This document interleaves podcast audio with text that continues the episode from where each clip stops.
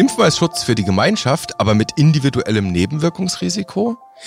Das Herunterfahren der Gesellschaft samt Entzug der Existenzgrundlage für Einzelne, um im Gegenzug aber die Masse in ihrem Recht auf Gesundheit zu schützen? In der Pandemie kollidieren so einige Grundrechte und dann muss man ethische Fragen diskutieren. Und damit herzlich willkommen zu einer neuen Episode vom Evidenz Update Podcast. Auch heute wieder in einer Doppelbesetzung. Wir, das sind Martin Scherer, Präsident der Deutschen Gesellschaft für Allgemeinmedizin und Familienmedizin, der DGAM und Direktor des Instituts und Poliklinik für Allgemeinmedizin am UKE in Hamburg. Moin nach Hamburg, Herr Scherer. Grüß Sie. Moin aus Hamburg, Herr Nössler. Ja, und heute ist bei uns zu Gast dabei Urban Wiesing. Urban Wiesing hat Medizin studiert, Philosophie studiert, Soziologie und Geschichte der Medizin und an der Universität Tübingen ist er Direktor des ja fast gleichnamigen Instituts für Ethik und Geschichte der Medizin. Und da begrüßen wir Sie. Moin nach Tübingen, Herr Wiesing. Schön, dass Sie dabei sind. Moin, Herr Nössler. ja, und der bin ich, Chefredakteur der Ärztezeitung aus dem Hause Springer Medizin. Jetzt müssen wir gleich vorab mal so ein bisschen Disclaimer spielen. Sie beide, ich weiß gar nicht, ob man das jetzt dringend Interessenskonflikt nennen muss, aber wir dürfen durchaus hier mal klar machen, dass Sie beide etwas verbindet nämlich das Thema Zeit, gerade auch im Feld der Medizin, also Beschleunigung, Entschleunigung sind dann so die Stichworte.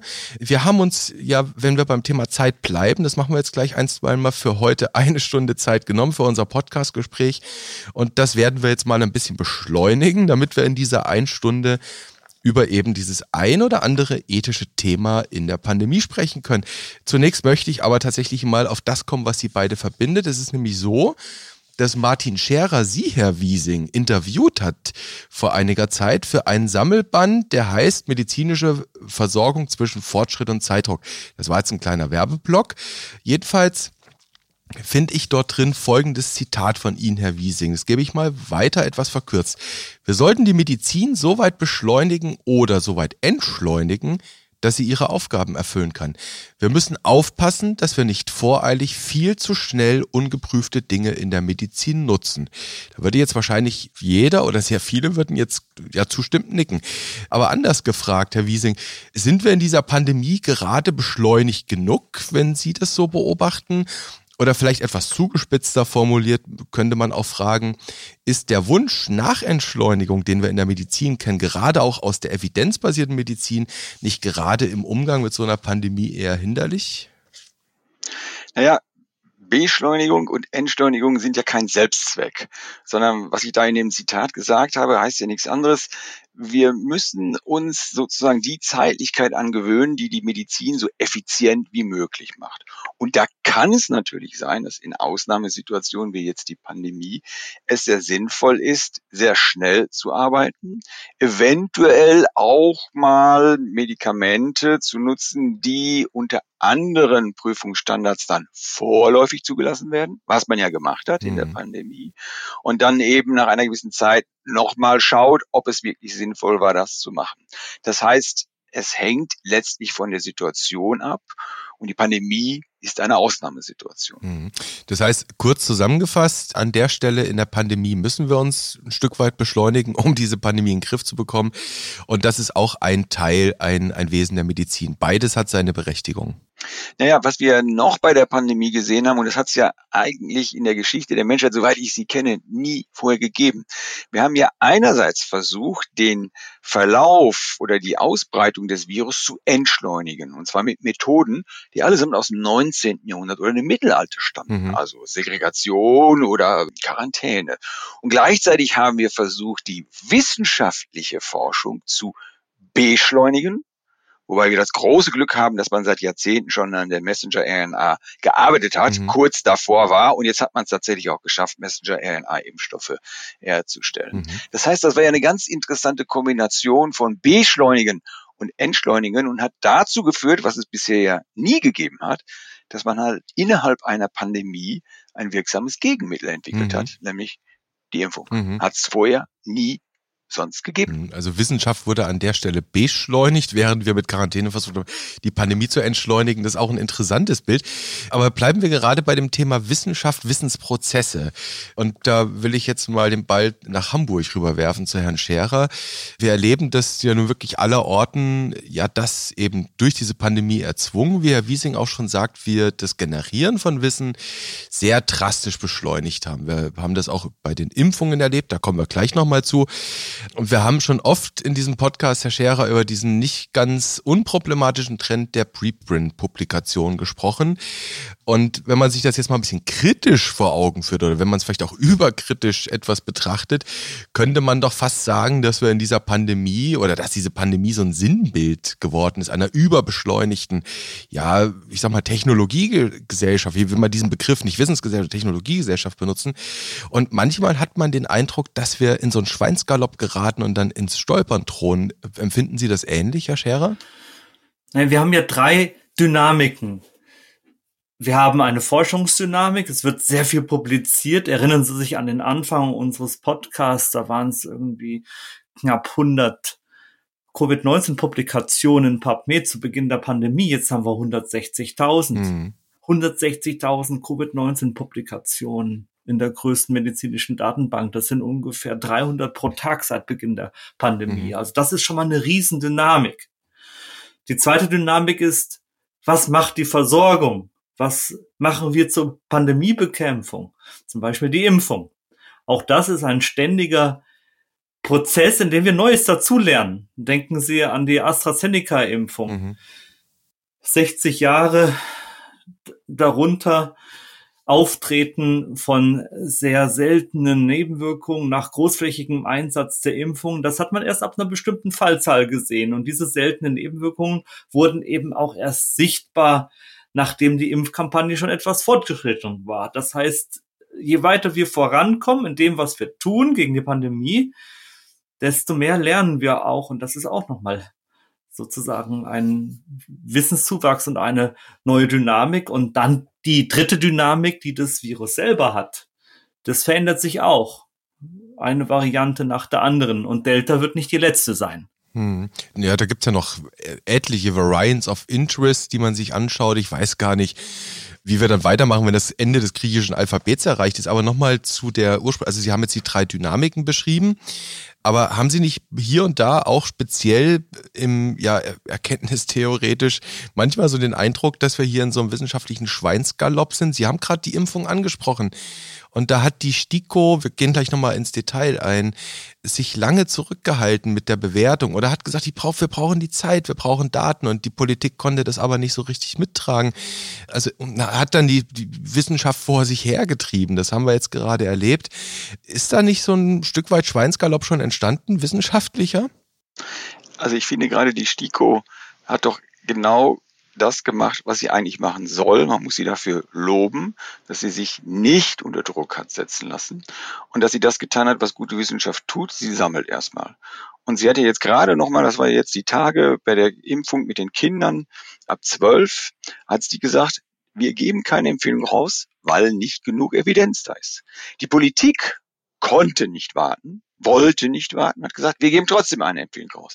Das kann man verstehen. Das sind zwei völlig verschiedene Institutionen mit zwei völlig verschiedenen Auf, Aufgaben. Und jetzt, diese Woche, hat sie sich weitere Erkenntnisse hinzugezogen, hat sie bewertet und sagt, wir empfehlen es auch. Also hier sieht man, dass der Schweinsgalopp offensichtlich zwischen Wissenschaft und zwischen Politik ein anderer ist. Das ist für viele Beteiligte, die dazuhören, die denken sich, was soll das denn? Können die sich nicht mal einigen? Ich finde es eigentlich gar nicht so schlecht, dass mhm. STIKO gesagt hat, wir machen Wissenschaft, wir gucken uns das an und sagen, was wir daraus entnehmen können. Und die Politik hat eine andere Rolle und sagt etwas anderes, ja, sie muss handeln. Also insofern glaube ich nicht, dass die STIKO getrieben wurde im Schweinsgalopp. Ich sehe das genauso wie Herr Wiesing. Und die STIKO hat das gemacht, was sie tun soll, hat es sehr gut gemacht. Leider, leider wird es jetzt gerade so wahrgenommen, als sei sie eingeknickt, was sie aber nicht ist.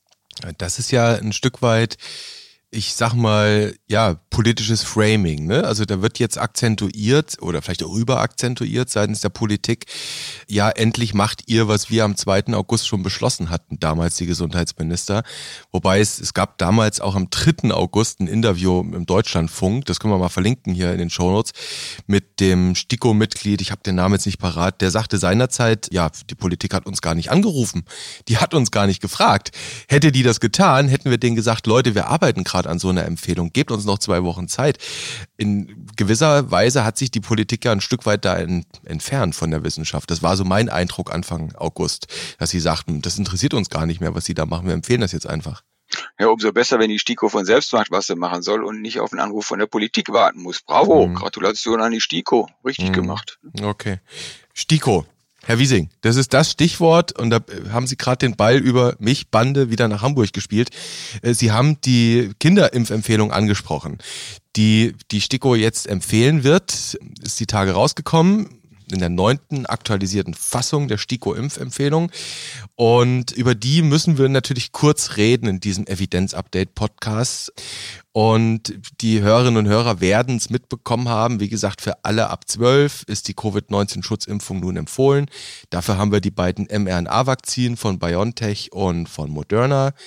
Und die STIKO hat jetzt diese neuerliche Einschätzung so begründet, dass sie jetzt eben Daten von 10 Millionen ja, geimpften 12- bis 17-Jährigen aus den USA sich anschauen konnten. Und dann haben sie eben festgestellt, dass das Risiko für Peri- und Myokarditiden dort so ein bisschen, hm, ja, vielleicht beherrschbar sein könnte. Gleichzeitig haben sie aber eben auch gesehen, dass es durch eine Covid-19 bei den Jungen sehr selten auch zu Fällen kommen kann. Kardiale Ereignisse, auch dieses PIMS ist da eine Rede, dieses pädiatrische inflammatorische Syndrom. Herr Scherer, vielleicht können wir mal kurz aus Evidenzsicht zusammenfassen, wie bewerten Sie denn diese neue Impfempfehlung? Was ich Ihnen jetzt sagen kann, das ist gar nicht mal nur meine persönliche Bewertung, sondern wenn das okay ist, die offizielle Einschätzung der Deutschen Gesellschaft für Allgemeinmedizin. Wir haben das heute auch öffentlich kundgetan. Es handelt sich ja um nicht wirklich neue Erkenntnisse, aber sie stehen auf einer breiteren Basis. Deshalb unterstützen wir das, was die STIKO jetzt empfiehlt. Wir weisen aber ausdrücklich darauf hin, dass die Kinder und Jugendlichen keinem Druck ausgesetzt werden sollen, weder direktem noch indirektem. Und es darf auch nicht zu Stigmatisierungen kommen, deshalb auch keine Turnhallenimpfungen oder bezahlte Schnelltests für Kinder.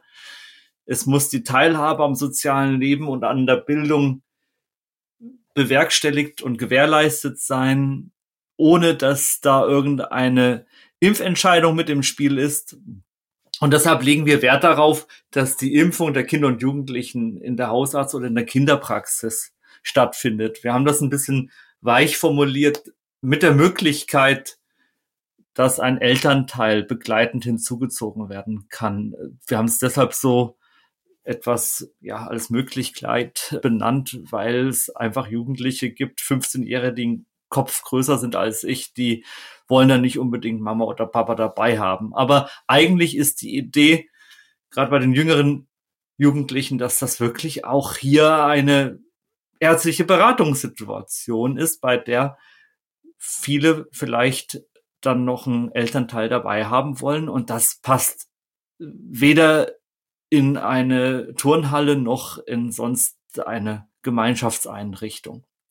Ja, und dann äh, als letzter Punkt vielleicht, dass die Impfung ja wirklich dem direkten individuellen Schutz der Kinder und Jugendlichen dient und dass diese ganzen Erwägungen, dass der Pandemieverlauf dadurch signifikant beeinflusst wird, hm was ja nicht der Fall ist, wie die Modellierungen des RKI zeigen, dass das eben ein sekundärer Aspekt ist und dass es nach wie vor dann absolut wichtig und entscheidend ist, die Impfung von Erwachsenen voranzutreiben und dass die Erwachsenen sich wirklich alle impfen lassen.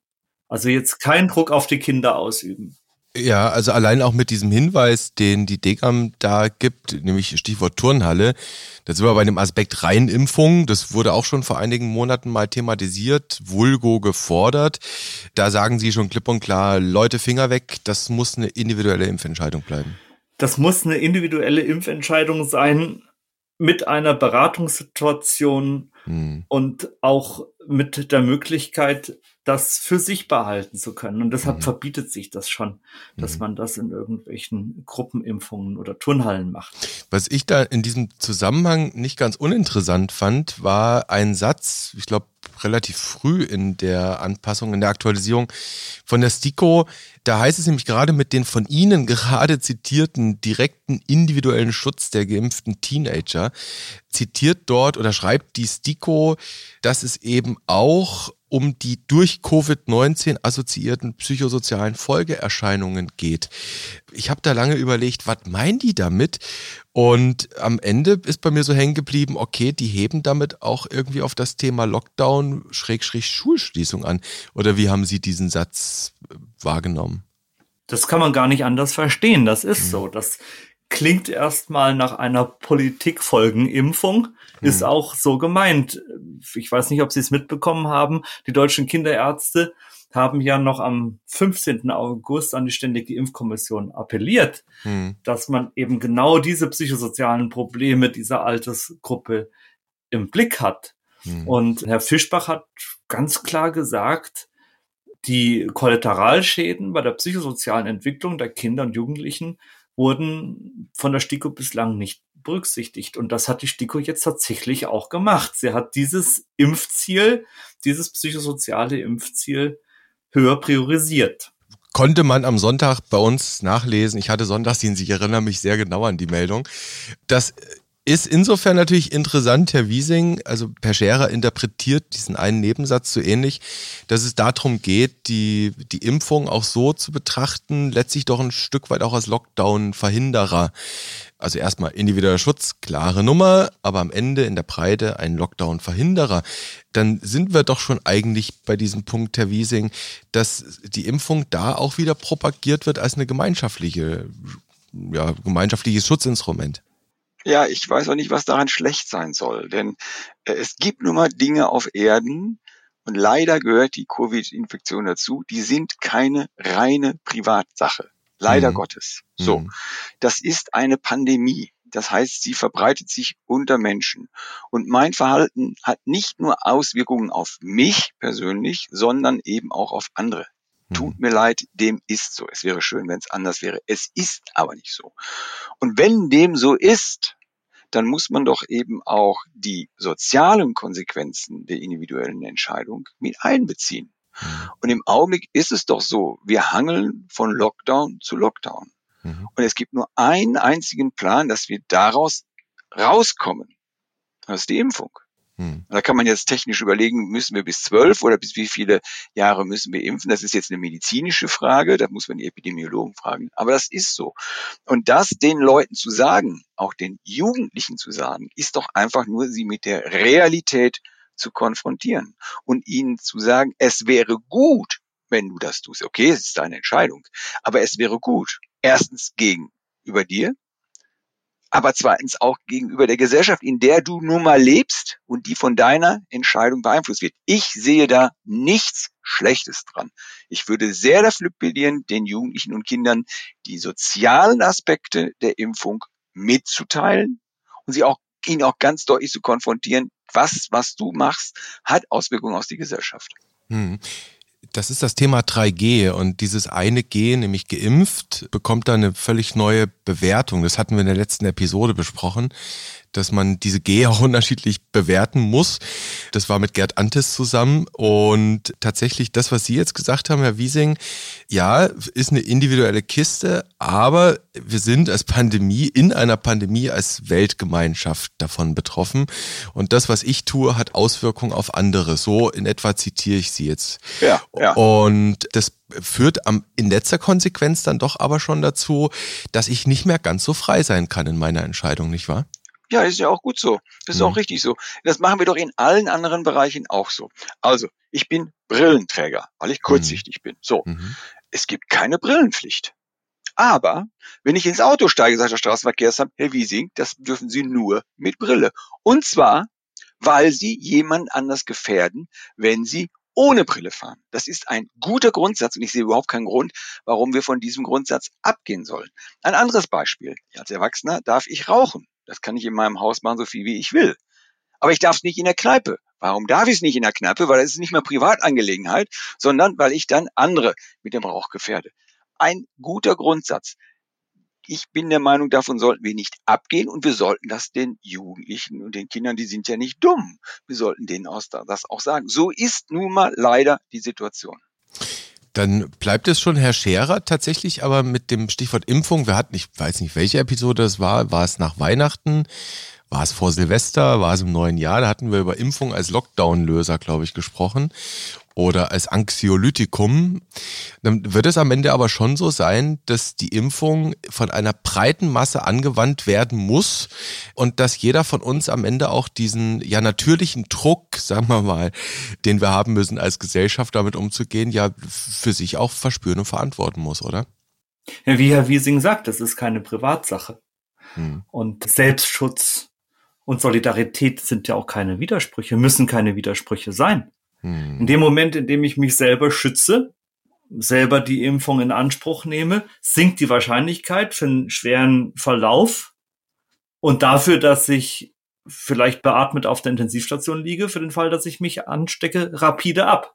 Mhm. Mit anderen Worten, wenn ich für mich die Wahrscheinlichkeit eines schweren behandlungsbedürftigen Verlaufes reduziere, dann bleibt auf der Intensivstation für den Fall der Ansteckung vielleicht ein Platz frei für jemand anderen, der ihn auch braucht.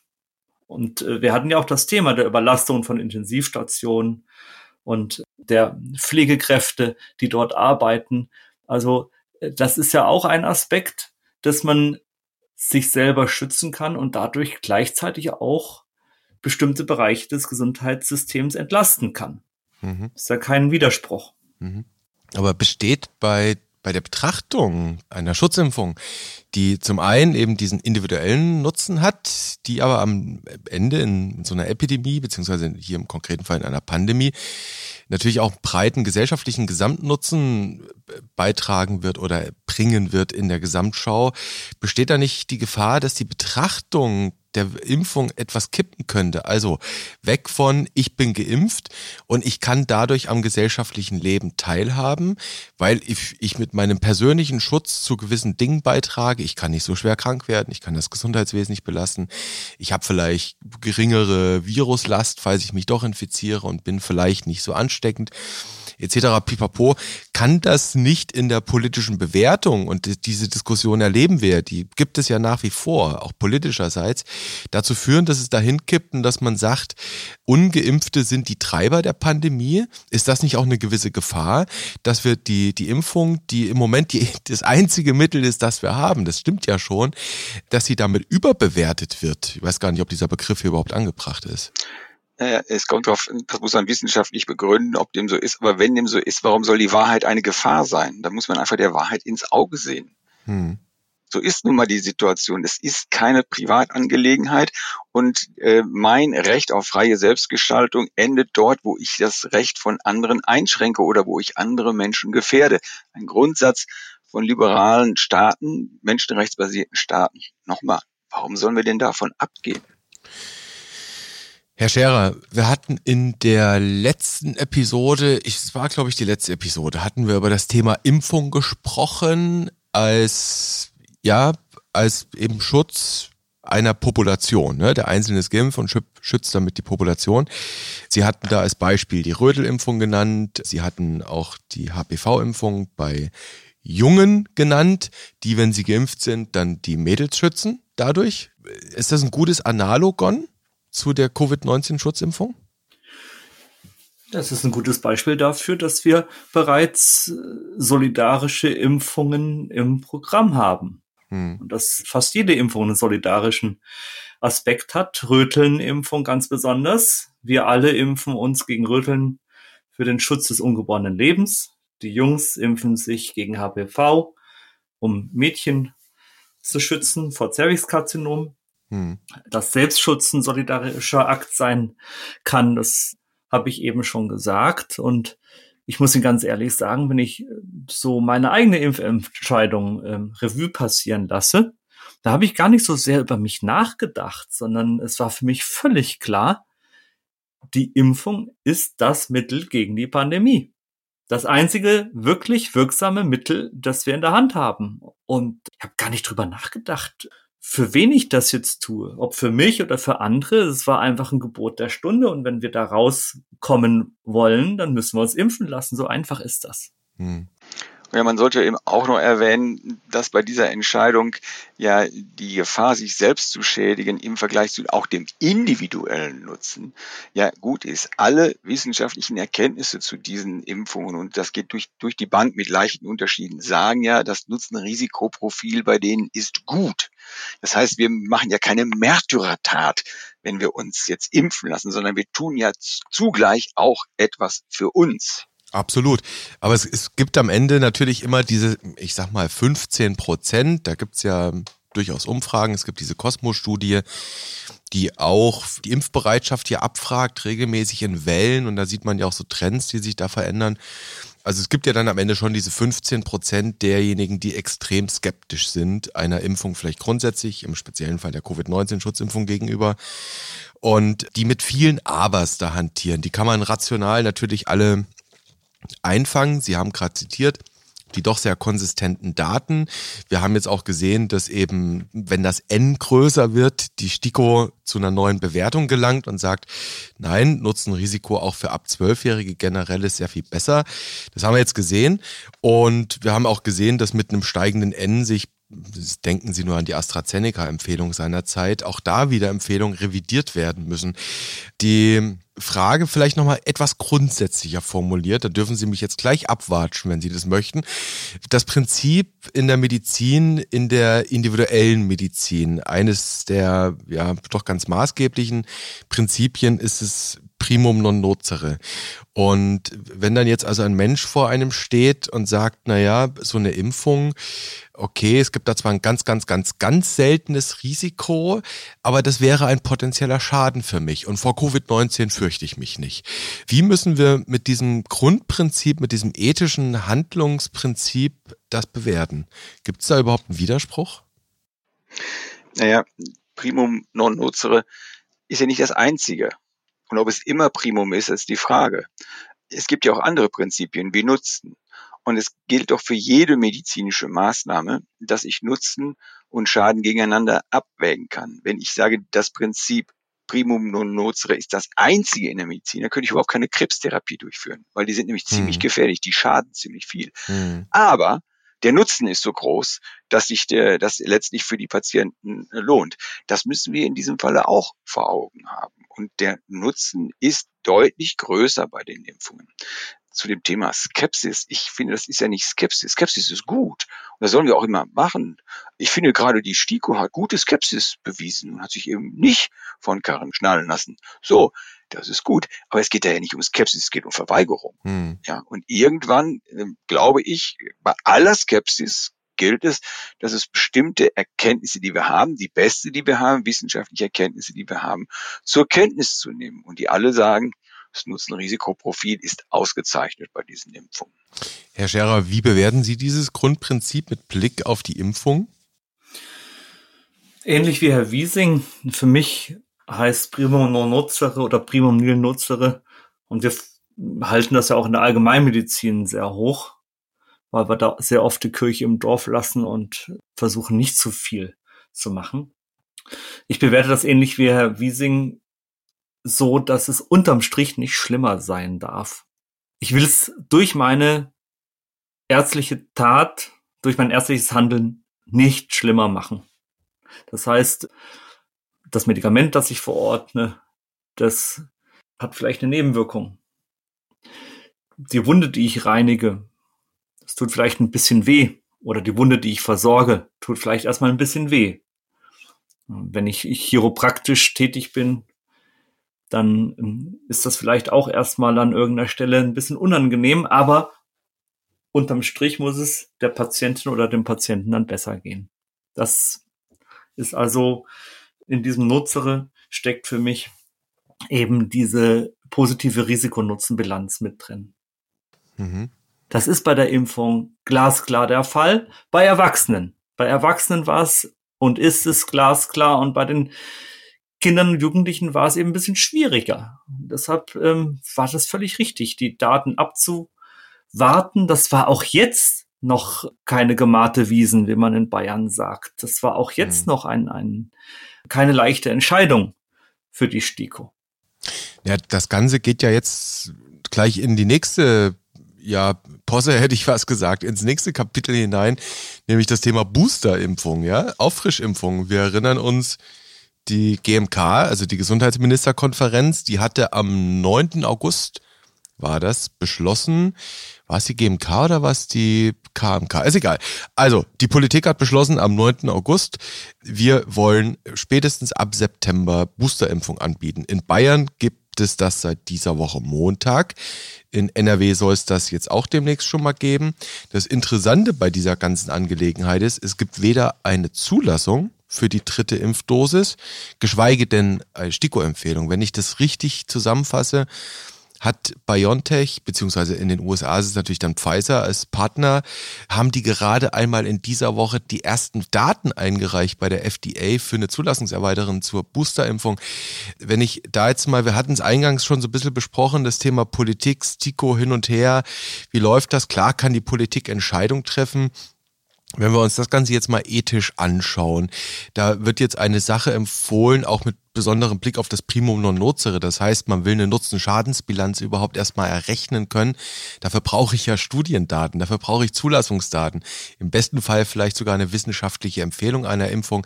Äh, jetzt entscheidet die Politik, ja, wir bieten jetzt Boosterimpfung für jeden an, der das möchte, nach sechs Monaten nach der zweiten Impfung. Wie muss man sowas ethisch eigentlich betrachten? Herr Scherer, Herr Wiesing, wer mag? die Frage ist, ob an dieser Stelle der Zugang ethisch sein muss. Also für mich sind das äh, Nebenschauplätze. Ich finde diese Einlassungen oder diese politischen Interventionen an dieser Stelle nicht sehr funktional. Denn äh, das ist nicht da, wo in der Pandemiebekämpfung im Augenblick die Musik spielt. Die spielt weder bei den Kinderimpfungen noch bei Boosterimpfungen oder bei sonst irgendeinem Nebenschauplatz, sondern ganz allein da, dass sich auch die der letzte Erwachsene noch impfen lässt. Und davon gibt's einfach viel, viel zu viele. Hm. Wir hatten das letzte Woche schon in unserem Podcast, dass es weite Teile der Bevölkerung gibt, die wir nicht erreichen, die schwanken, die skeptisch sind, die sich nicht durchringen können, sich impfen zu lassen. Und das ist eigentlich der Punkt, wo man ansetzen muss, dass man da in der mhm. Aufklärung noch besser wird, äh, dass man da mehr Überzeugungsarbeit leistet. Kein Zwang. Es ist und bleibt eine freie Entscheidung. Aber das ist doch das, was passieren muss, dass diese Impfmüdigkeit bei noch viel zu vielen Erwachsenen eben irgendwie in den Griff gekriegt werden muss. Mhm. Also ich sehe bei dieser Booster Frage ein generelles Problem und ein spezielles. Das spezielle Problem, das hat der Scherer gerade gesagt. Brauchen wir das jetzt und ist es wirklich jetzt notwendig? Haben wir nicht in anderen, äh, haben wir andere Bereiche, die viel wichtiger sind? Dem würde ich zustimmen. Das generelle Problem ist aber so, dass man zwischen einer, einem Verfassungsorgan wie die Bundesregierung und einer wissenschaftlichen Kommission unterscheiden muss. Und die haben ganz unterschiedliche Aufgaben. Wissenschaftliche Kommissionen können die wissenschaftlichen Erkenntnisse zusammenfassen, sie interpretieren und darauf dann Empfehlungen geben. Und es sei gepriesen, sie sind kein Verfassungsorgan und sie haben nichts zu entscheiden. Gut so. Die Entscheidung muss, die politische Entscheidung müssen die Verfassungsorgane fällen. In diesem Fall eben die Bundesregierung oder in der Bundesrepublik Deutschland, ich sage jetzt mal leider, so und so viele Landesfürsten und Fürstinnen. Die haben aber eine ganz andere Perspektive und das ist schwierig, aber das ist in der Moderne so, dass man unterschiedliche Perspektiven, unterschiedliche Zuständigkeiten haben. Es gibt politische Situationen, das muss jetzt nicht bei der Booster-Situation der Fall sein, aber es gibt sie, wo man einfach nicht warten kann und mhm. wo es gute Politik ist zu sagen, ich entscheide jetzt politisch eine Risikonutzenabwägung auf einem sehr, sehr dünnen Eis, sprich unter wenig wissenschaftlicher Erkenntnis. Während gleichzeitig eine wissenschaftliche Kommission sagt, wir können da noch keine Empfehlung geben, weil das Eis so dünn ist.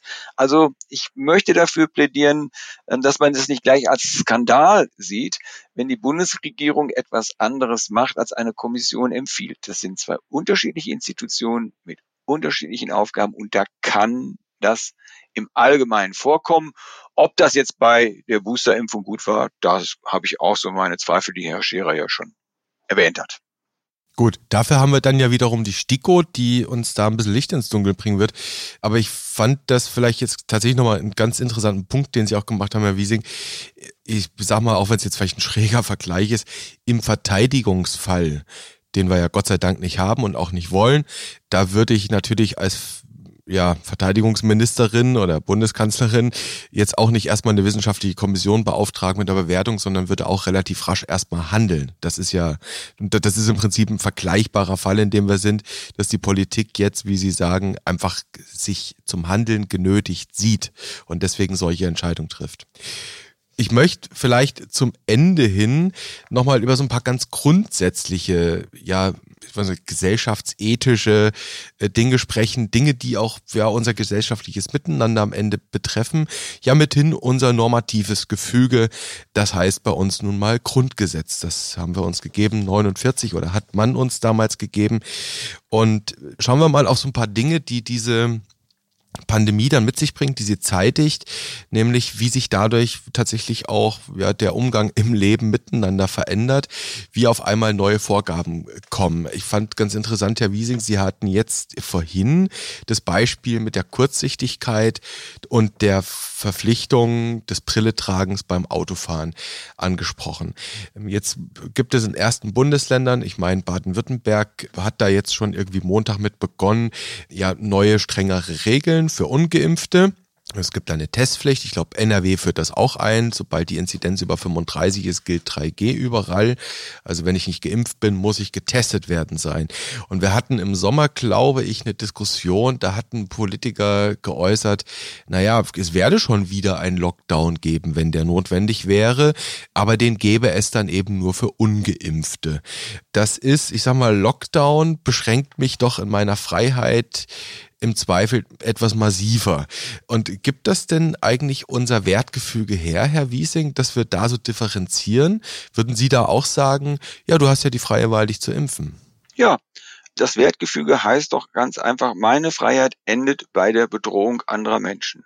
Das muss mhm. verhältnismäßig sein. Ja, also wir dürfen jetzt keine Symbolpolitik machen und wir dürfen auch keine Ungeimpften an den Pranger stellen. Aber ich nehme ein Beispiel. Wenn ich als Pflegekraft oder Medizin in einem medizinischen Beruf mit Menschen arbeite, die ein verringertes Immunsystem haben, ja, dann kann ich doch, dann kann ich doch nicht verlangen, dass ich das einfach darf, sondern dann würde ich von meinem Beruf her diese Personen gefährden. Das passt erstens nicht mit den Ausrichtungen von medizinischen Berufen zusammen und zweitens eben auch nicht mit dem Grundgesetz, das eben auch ganz klar sagt, meine Freiheit endet bei der Gefährdung anderer Menschen.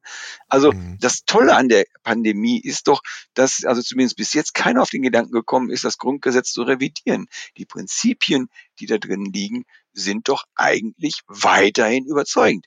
Wir müssen sie nur umsichtig, mit Maß, mit Verhältnismäßigkeit, aber dann auch konsequent umsetzen. Und wenn das dann dazu führt, dass jemand, der sich nicht impfen will, in seiner Freiheit eingeschränkt wird, ist das doch allerbestens begründet. Hm. Sie haben letztlich auch den kategorischen Imperativ da zitiert, ne? So. Ja, könnte man auch machen. Es gibt ja Leute, die behaupten, dass der heimliche Philosoph, der heimliche Hausphilosoph in Karlsruhe Immanuel Kant ist. Ja, das kann sein, ja. Okay. Also sagen Sie ganz eindeutig, das Ausüben meiner Freiheitsrechte darf nicht die Freiheitsrechte eines anderen verletzen. Jetzt interessiert mich vielleicht ein Aspekt, wie Sie beide dazu denken. Da würde ich jetzt gerne nochmal Herrn Scherer zu fragen, der mir vor ein paar Tagen ja so aufgefallen ist, da gab es, das ist ein völlig anderes Thema, und zwar gab es in Karlsruhe, das sind nochmal die Kralshüter unseres Grundgesetzes von Bundesverfassungsgericht, eine Entscheidung, da ging es um das Thema Patientenverfügung versus Zwangsbehandlung. Das war im konkreten Fall war das Maßregelvollzug beziehungsweise Unterbringung in der Psychiatrie. Und dort hat Karlsruhe das es setzt quasi eine Reihe von Entscheidungen fort. Dieses Urteil ganz klar gesagt, eine Patientenverfügung gilt. Punkt. Und was ich interessant fand, dass Sie in dem Richterspruch wieder dieses Recht auf Freiheit zur Krankheit betont haben. Sehr individuell. Wie gesagt, man kann das nicht mit einer Pandemie eins zu eins vergleichen. Aber ich fand dieses Recht auf Freiheit zur Krankheit, das würde natürlich im Fall einer Infektion, Herr Scherer, kollidieren mit dem Recht des anderen, dass der nicht infiziert werden will. Wie lösen wir das konkret auf? Muss dieses Recht auf Freiheit zur Krankheit Grenzen bekommen? Das lösen wir durch Aufklärung und äh, gesellschaftlichen Konsens. Also das Spannungsfeld zwischen Individuum und Gesellschaft hat Herr Wiesing ja schon aufgemacht. Meine Krankheit ist keine Privatsache, schon gar nicht in einer Pandemie. Das, was meinen Körper betrifft, ist eine persönliche, eine individuelle Entscheidung. Aber ich habe die Möglichkeit, mich aus freiem Willen heraus für andere und für das Gemeinwohl zu impfen. Und das muss eigentlich der Weg sein. Aufklärung, Überzeugung und dann aus Überzeugung zu einer Entscheidung zu gelangen, die den anderen und der Gesellschaft nützt. In letzter Konsequenz würde das natürlich bedeuten, wenn wir bei der Pandemie bleiben, bei einer Infektionserkrankung, das Recht auf Freiheit zur Krankheit, das individuelle Recht, würde dann zwangsläufig in der Pandemie auch die Konsequenz bedeuten können, ja, dann wird deine soziale Teilhabe eben eingeschränkt. Ne?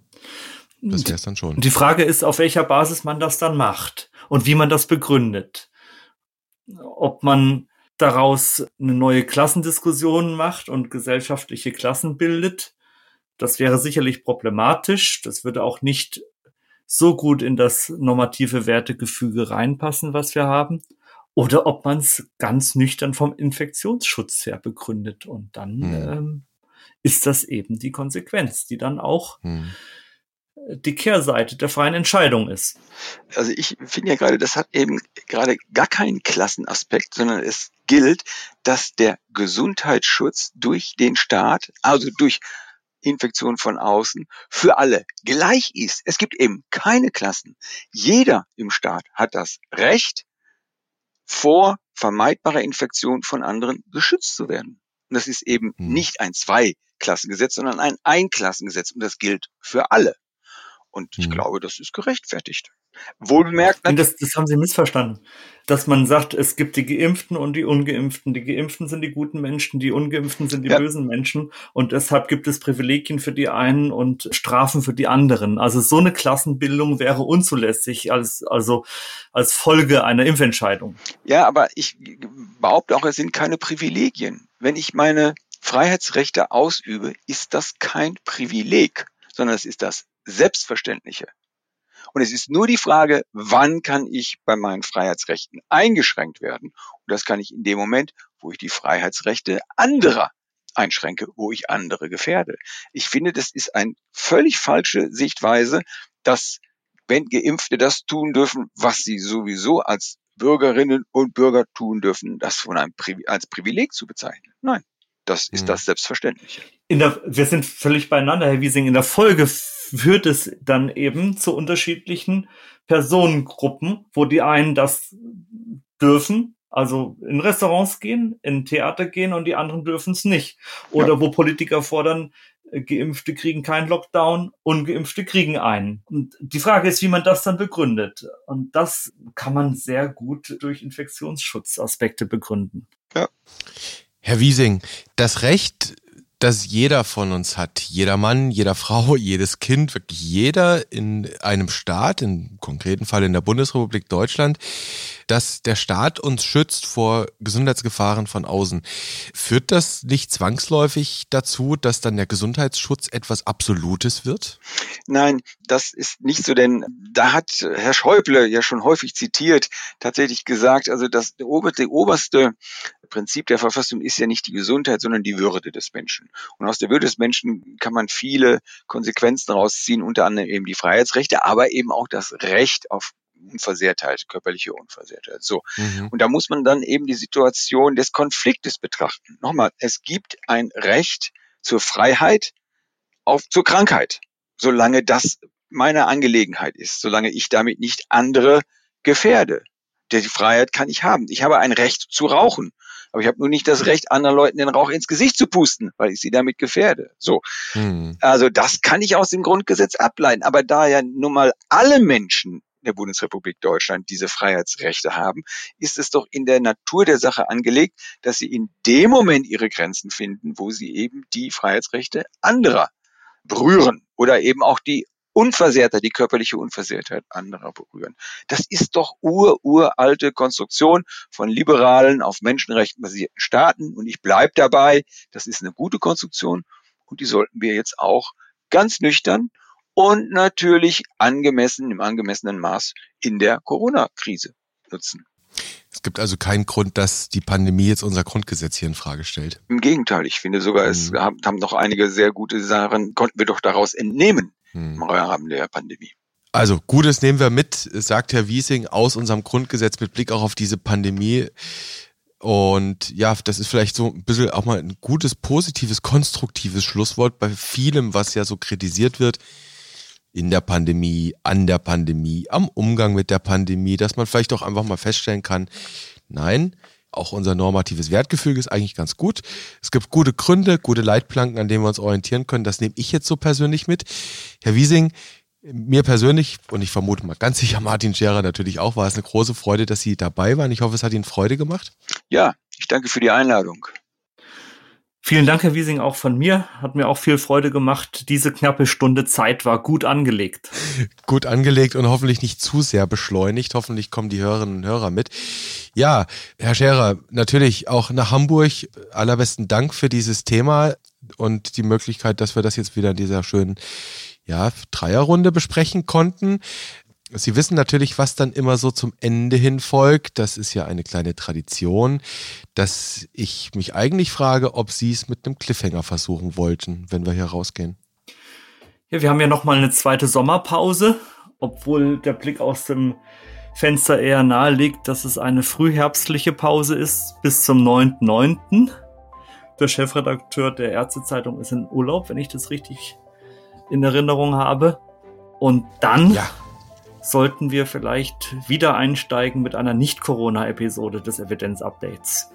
Oh, ganz fabelhaft. Da werden wir mal schauen, was wir so finden. Vielleicht mal was Kardiologisches, Gut, also nicht Corona, sagt Martin Scherer, könnte eine Episode für den 9.9. werden. Damit bedanken wir uns an dieser Stelle an allen Hörerinnen und Hörern, dass Sie und ihr wieder dabei wart. Kleiner Tipp vielleicht noch am Rande, auch für alle, die, die das nicht lesen sonst, evidenzupdate.springer.com für Leserpost, Fragen, Kritik. Ansonsten sage ich an dieser Stelle nochmal Tschüss nach Tübingen und Tschüss nach Hamburg. Ahoi. Tschüss, danke. Tschüss.